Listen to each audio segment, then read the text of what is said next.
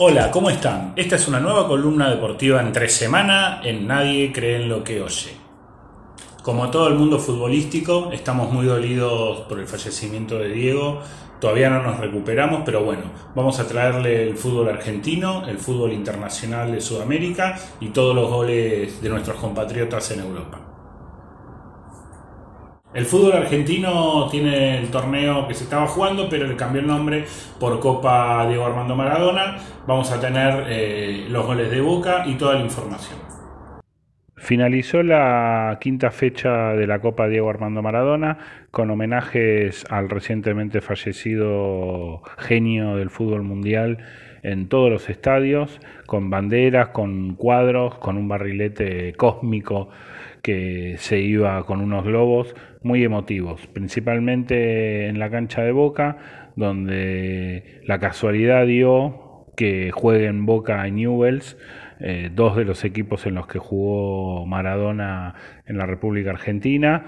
Estuvo la hija mayor de Diego, Dalma, sola con el marido en el, en el palco de la familia, muy emotivo como los jugadores de Boca le ofrendaron primero el gol de tiro libre de Cardona y al finalizar el partido también se acercaron a aplaudirla.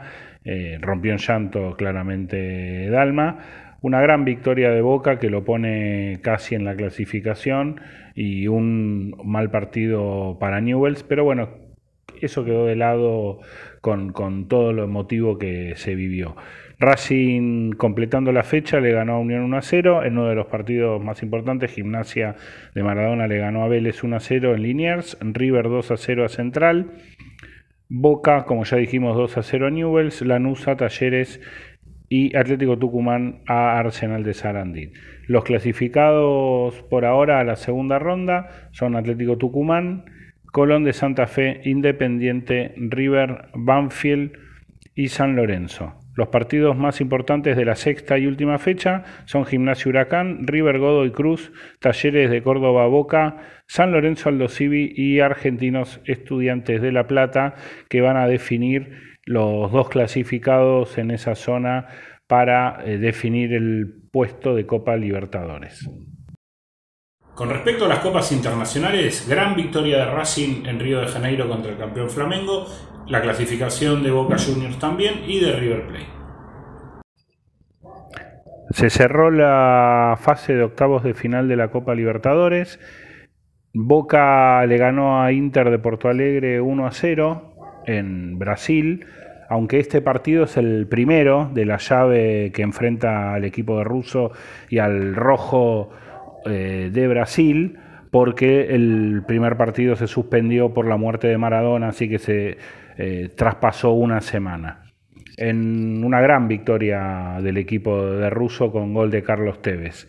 En Brasil también, en Río de Janeiro, Racing dio el batacazo, empató 1 a 1 con Flamengo habían empatado 1 a 1 en Avellaneda y todos lo daban por muerto al equipo de Becachese, pero bueno, se hizo fuerte quizás defendiendo eh, demasiado le empataron sobre la hora y por penales eh, le atajó Arias eh, el, último penal y definió el juvenil de Racing 5 a 3 y se trajo el pase a cuartos de final para Avellaneda una mini epopeya del equipo académico que eh, ahora espera el ganador de Boca e Inter de Porto Alegre que definen la semana que viene. También River pasó a octavos, le ganó 1-0 a Paranaense por la Sudamericana.